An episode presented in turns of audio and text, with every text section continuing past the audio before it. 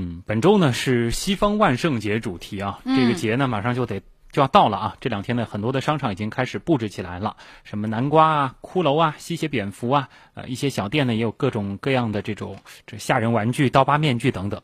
对此，其实有很多家长都担心啊，这些恐怖血腥的道具和玩具，岂不是把我家的宝宝给吓坏了？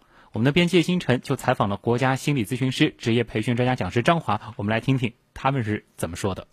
张老师您好，你好，星辰。嗯，像万圣节的那些很多比较恐怖的玩具，他们会给小孩子的心理造成很大的负面影响吗？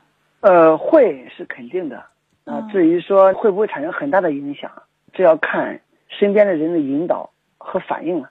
这里我可以简单说一下，就是说这个孩子啊，他的恐惧感是来自于哪里？他都知道，孩子在降生的时候，他对这个世界一无所知。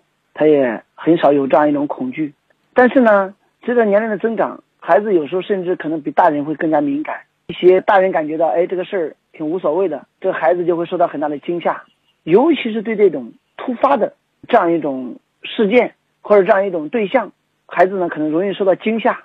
尤其在孩子受到惊吓之后，如果父母的反应、身边人的反应也是极其恐慌，那这样一种潜在的恐惧可能就会更加弥散。啊，就是小孩他紧张了，但是大人不能紧张。对，如果大人更加感觉也很紧张，也很恐惧啊，一惊一乍的，那这个孩子更更加觉得这个对象是恐怖的，是不可触碰的。所以呢，这样一个状态下也就实现了一种强化，也就是说，未来再看到这样一个东西，他当下的那种紧张的反应就会再次会出现。嗯，对。所以不完全是这个恐怖的事物本身会对他造成影响。对恐怖的事物本身也会有啊，因为可能在人的内心深处，对于一些本能的东西，还是会有一些恐怖的。比如说，先天的对于一些黑暗会有一些恐怖，对于一些高处特别高可能会有一些恐惧，对于比较丑陋、比较凶狠的这样一种面容或者场景，我们会有恐怖。对于一些突如其来的这种刺激会有恐怖，可能这本身有一种先天的本能，但是在遇到这样一种情景和对象之后。如果身边的人能够以一种比较平和的方式去面对，比如说当孩子受惊吓了，突然间有一个骷髅头，或者有个什么面具，或者有个什么害怕的东西突然间出现了，这个时候如果身边的人能给他一种安全的感觉，这个时候大人成人不但没有感觉很害怕，反而去很平静的，甚至笑笑的去支持这个孩子，在这个孩子身边去应对这个对象，甚至害怕过之后不是立即逃跑，不是离这个对象远一点。而是更加尝试去朝这个事物近一点，大人呢也很平静，也很淡定。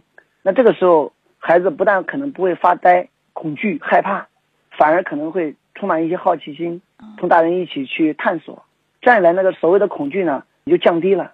所以，一个恐惧的产生，它和这个孩子本身得不得到的一种安全和爱护和保护是有很大关系的。对，所以这个就是告诉我们家长，他们怎么样的反应其实是更重要。对，心理上做过一个实验，一个孩子在很小的时候，他从一边过到另一边，但从一边过到另一边的过程当中，下边呢是一个很深的这样一个场景，而且呢过来呢是走沿着这个玻璃过来，就是下面都是玻璃，玻璃下面是一个很深的谷。对，通过这个玻璃呢是很安全的，可以走过来。嗯。那么对面有一个孩子。敢不敢走过来？你会发现，孩子敢不敢走，取决于什么呢？取决于在对面的妈妈的表情。妈妈的表情很平静，甚至很笑容，没有任何紧张感。你会发现，孩子走过来的勇气会很大。嗯。当孩子看到妈妈的表情很害怕、很紧张，这孩子可能就不敢走了。哦，因为他所以说我们说危险的。哎，所以说我们说对这种深度或者这种高度的恐惧，一方面可能来自于这个高度本身，另一方面更大的原因可能来自于对面的人的这个表情。嗯，尤其是对面这个重要的人，父母的表情，我们把这个实验称为试崖试验。悬崖的崖，对，悬崖的崖，看上去像一个悬崖一样。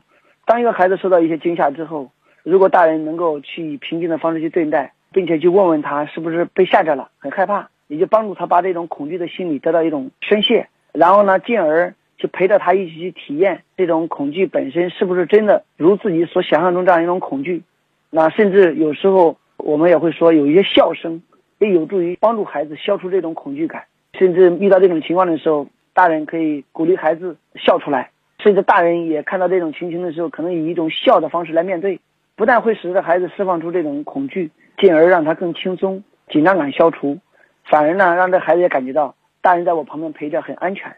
嗯，对，有这种安全感，对于孩子来说就是内心不惊慌，就是让他知道这件东西本身并没有什么可怕的。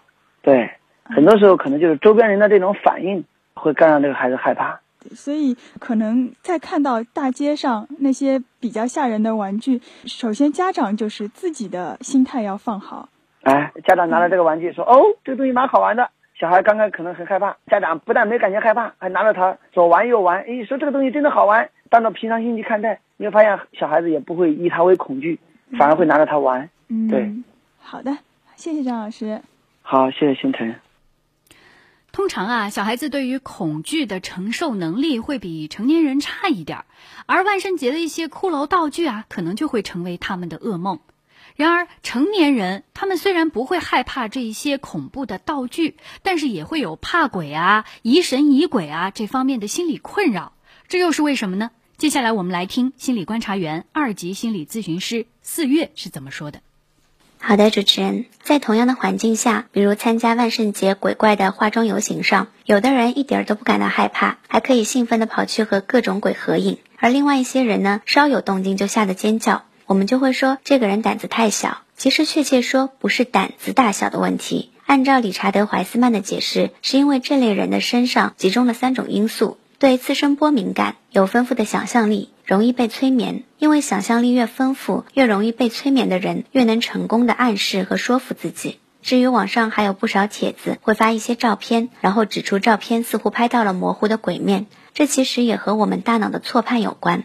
人的大脑有一个特性，就是宁愿错看一千人，也不愿漏看一个人。所以一般来说，大脑擅长从暧昧的形状中分辨出不存在的面孔。这种现象被称为是幻想性视错觉。是这种错觉，让我们以为在浴室的水龙头上、汽车的前部，甚至是屋顶上看到了幽灵的脸。而且喜欢拍照的人可能知道，在光线暗的地方，大多数现代的数码相机都会进入自动的长曝光的模式。在这种模式下，相机的任何一点移动，都会让稍微明亮一点的光源在相片上投入神秘的条纹的图案，而镜头前的人物的移动，也会制造出貌似幽灵的模糊人影。嗯。四月给大家做了一个很好的科普啊！哎，这感觉有点像自己吓自己啊！对。